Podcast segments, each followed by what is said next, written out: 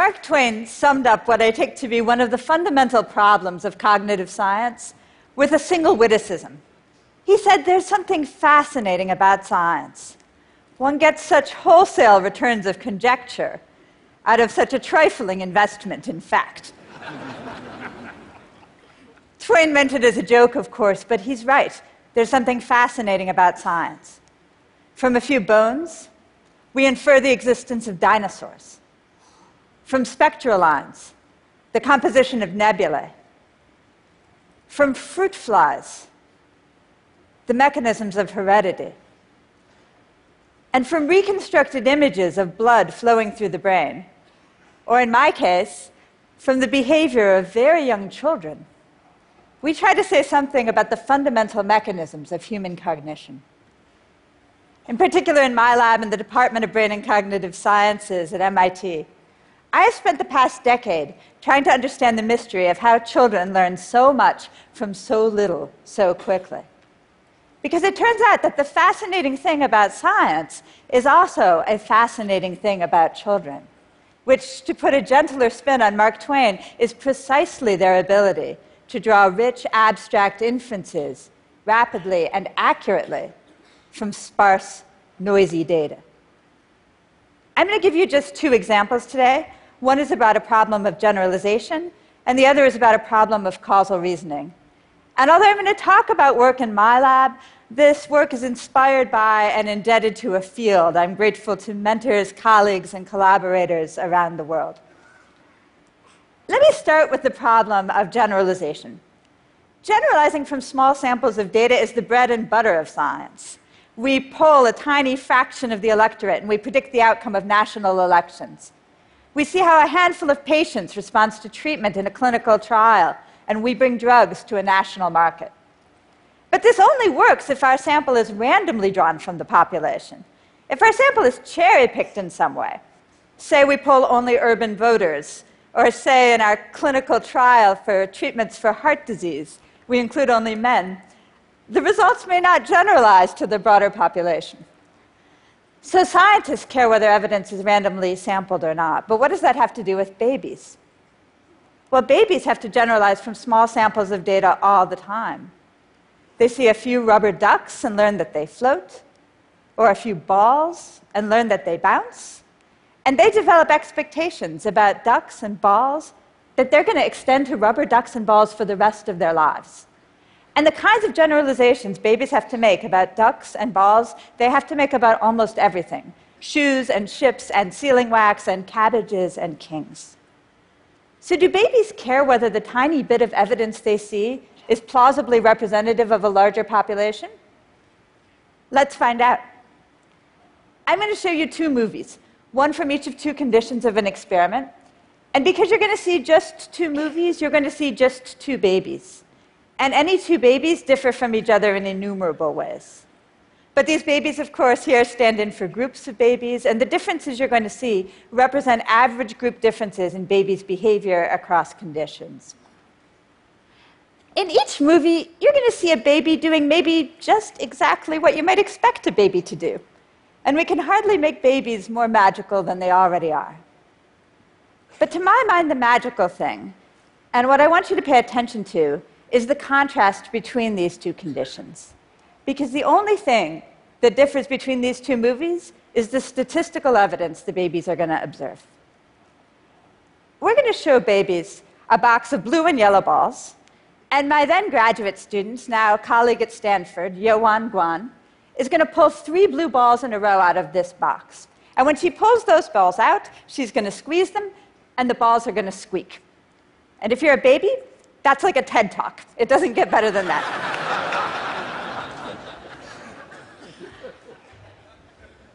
but the important point is it's really easy to pull three blue balls in a row out of a box of mostly blue balls.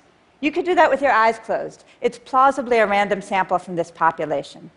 And if you can reach into a box at random and pull out things that squeak, then maybe everything in the box squeaks. So maybe babies should expect those yellow balls to squeak as well.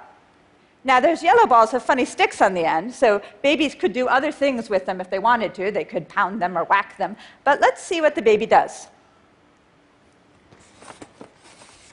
See this?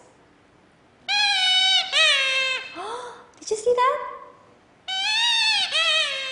Cool. See this one? Wow. Told you. See this one? Hey, Clara. This one's for you. You can go ahead and play.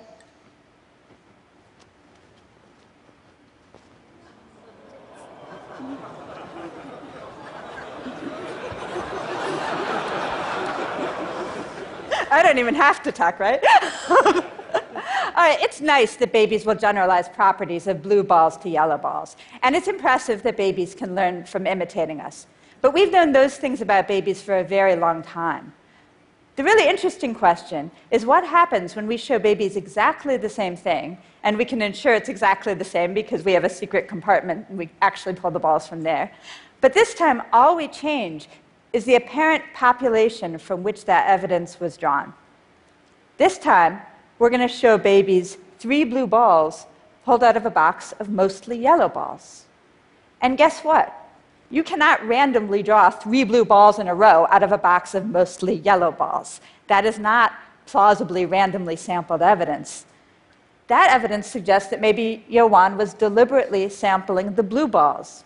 Maybe there's something special about the blue balls. Maybe only the blue balls squeak. Let's see what the baby does. See this? See this toy?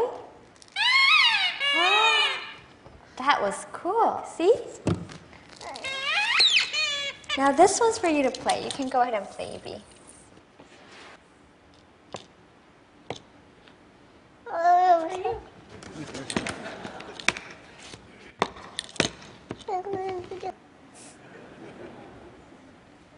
You just saw two 15 month old babies do entirely different things based only on the probability of the sample they observed. Let me show you the experimental results. On the vertical axis, you'll see the percentage of babies who squeeze the ball in each condition. And as you'll see, babies are much more likely to generalize the evidence when it's plausibly representative of the population than when the evidence is clearly cherry picked. And this leads to a fun prediction. Suppose you pulled just one blue ball out of the mostly yellow box. Now, you can't pull three blue balls in a row at random out of a yellow box, but you could randomly sample just one blue ball. That's not an improbable sample. And if you can reach into a box at random and pull out something that squeaks, maybe everything in the box squeaks. So even though babies are going to see much less evidence for squeaking and have many fewer actions to imitate in this one ball condition than in the condition you just saw, we predicted that babies themselves would squeeze more. And that's exactly what we found. So 15 month old babies, in this respect, like scientists, care whether evidence is randomly sampled or not, and they use this to develop expectations about the world what squeaks and what doesn't, what to explore and what to ignore. Let me show you another example now, this time about a problem of causal reasoning. And it starts with a problem of confounded evidence that all of us have, which is that we are part of the world. And this might not seem like a problem to you, but like most problems, it's only a problem when things go wrong. Take this baby, for instance. Things are going wrong for him. He would like to make this toy go, and he can't. I'll show you a few second clip.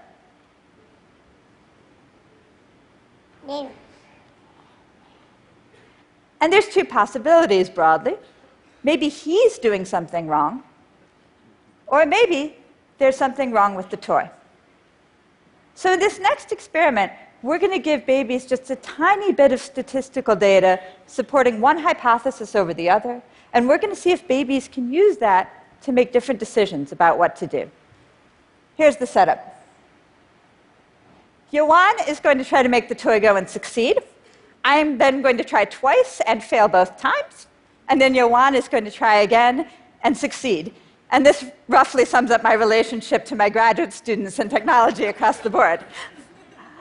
But the important point here is it provides a little bit of evidence that the problem isn't with the toy, it's with the person. Some people can make this toy go, and some can't. Now, when the baby gets the toy, he's going to have a choice. His mom is right there, so he can go ahead and hand off the toy and change the person. But there's also going to be another toy at the end of that cloth, and he can pull the cloth towards him and change the toy. So let's see what the baby does. Two, three, go! One, two, three, go! Arthur, I'm going to try again. One, two, three, go! Arthur, let me try again, okay? One, two, three, go! Look at that! Remember these toys? See these toys? Yeah. I'm gonna put this one over here, and I'm gonna give this one to you. You can go ahead and play.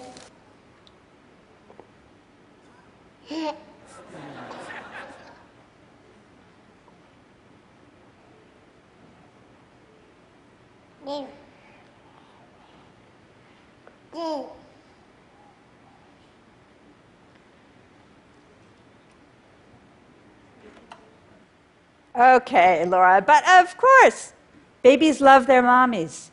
Of course, babies give toys to their mommies when they can't make them work.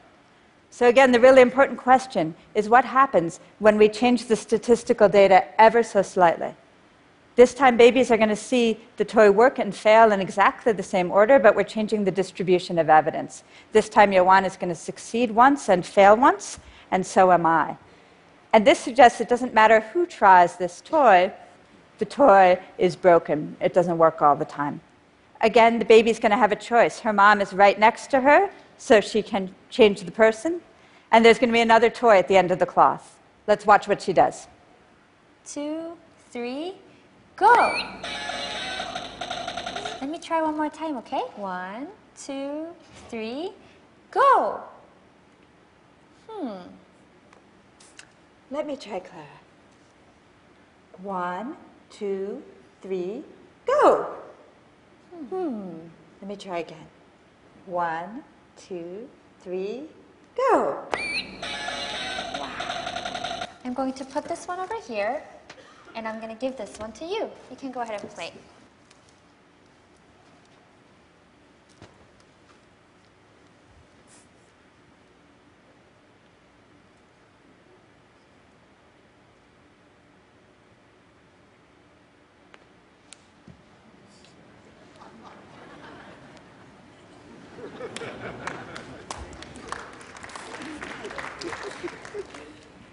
Let me show you the experimental results. On the vertical axis, you'll see the distribution of children's choices in each condition, and you'll see that the distribution of the choices children make depends on the evidence they observe. So, in the second year of life, babies can use a tiny bit of statistical data to decide between two fundamentally different strategies for acting on the world asking for help and exploring. I've just shown you two laboratory experiments out of literally hundreds in the field that make similar points. Because the really critical point is that children's ability to make rich inferences from sparse data underlies all the species specific cultural learning that we do. Children learn about new tools from just a few examples. They learn new causal relationships from just a few examples. They even learn new words, in this case, in American Sign Language. I want to close with just two points. If you've been following my world, the field of brain and cognitive sciences, for the past few years, three big ideas will have come to your attention. The first is that this is the era of the brain. And indeed, there have been staggering discoveries in neuroscience, localizing functionally specialized regions of cortex, turning mouse brains transparent, activating neurons with light. A second big idea is that this is the era of big data and machine learning. And machine learning promises to revolutionize our understanding of everything from social networks to epidemiology. And maybe, as it tackles problems of scene understanding and natural language processing, to tell us something about human cognition. And the final big idea you'll have heard is that maybe it's a good idea we're going to know so much about brains and have so much access to big data because left to our own devices, humans are fallible, We take shortcuts, we err, we make mistakes, we're biased, and in innumerable ways, we get the world wrong. I think these are all important stories, and they have a lot to tell us about what it means to be human. But I want you to note that today I told you a very different story. It's a story about minds and not brains. And in particular, it's a story about the kinds of computations that uniquely human minds can perform, which involve rich structured knowledge and the ability to learn from small amounts of data. The evidence of just a few examples. And fundamentally, it's a story about how starting as very small children and continuing out all the way to the greatest accomplishments of our culture, we get the world right. Folks, human minds do not only learn from small amounts of data. Human minds think of altogether new ideas. Human minds generate research and discovery. And human minds generate art and literature and poetry and theater. And human minds take care of other humans our old, our young, our sick. We even heal them. In the years to come, we're going to see technological innovations beyond anything I can even envision. But we are very unlikely to see anything even approximating the computational power of a human child in my lifetime or in yours. If we invest in these most powerful learners and their development, in babies and children, and mothers and fathers and caregivers and teachers, the ways we invest in our other most powerful and elegant forms of technology, engineering, and design. We will not just be dreaming of a better future, we will be planning for one. Thank you very much.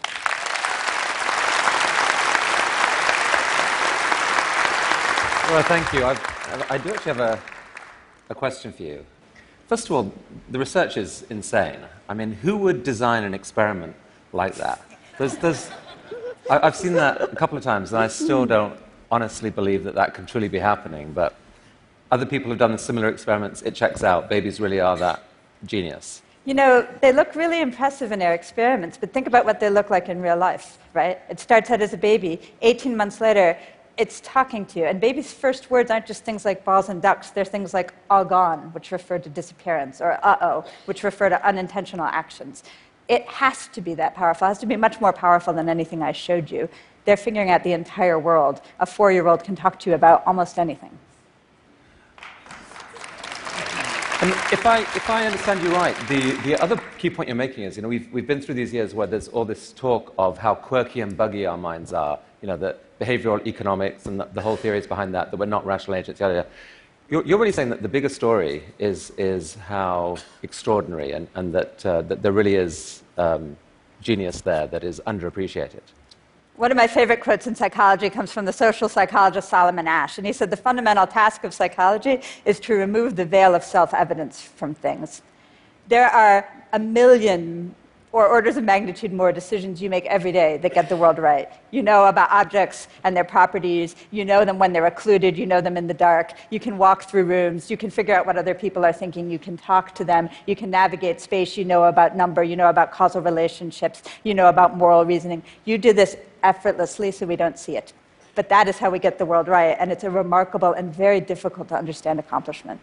Well, I suspect there are people in the audience who, who uh, have this view of accelerating technological power, who might dispute your statement that never in our lifetimes will a computer do what a three year old child can do. But um, what, what's clear is that in any scenario, our machines have so much to learn from our toddlers. I, I, think so. You'll have some machine learning folks up here. But I, I mean, you should never bet against babies or uh, chimpanzees or technology um, as, a, as a matter of practice. But um, the, it's, a, it's not just a difference in quantity, it's a difference in kind. Right? We have incredibly powerful computers, and they do do amazingly sophisticated things, often with very big amounts of data. Human minds do, I think, something quite different, and I think that it's the structured, hierarchical nature of human knowledge that remains a real challenge. Laura Schulz, wonderful food for thought. Thank you so much. Thank you. Thank you.